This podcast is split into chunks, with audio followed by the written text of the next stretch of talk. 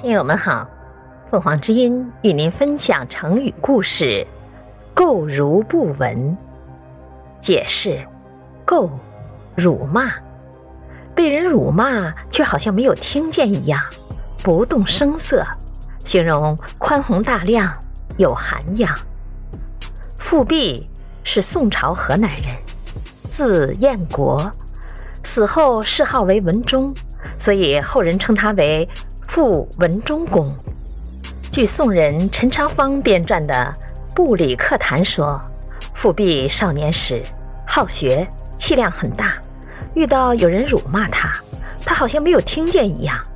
旁人告诉他，有人在骂你呢，他毫不在意地说：“恐怕不是骂我吧？”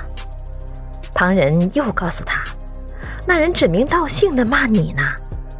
他还是毫不在意，说：“不会吧，天下同名同姓的多着呢。”这叫做购如不闻，被人辱骂了，却好像没有听见一样。古时候，有些人认为这是一种宽宏大量的态度。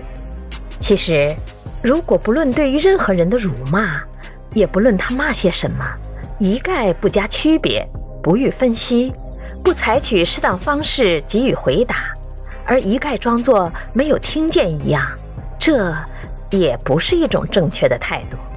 就拿富弼来说，宋仁宗时，东北的契丹兴兵南侵，要求割给领土，富弼奉命去和契丹谈判。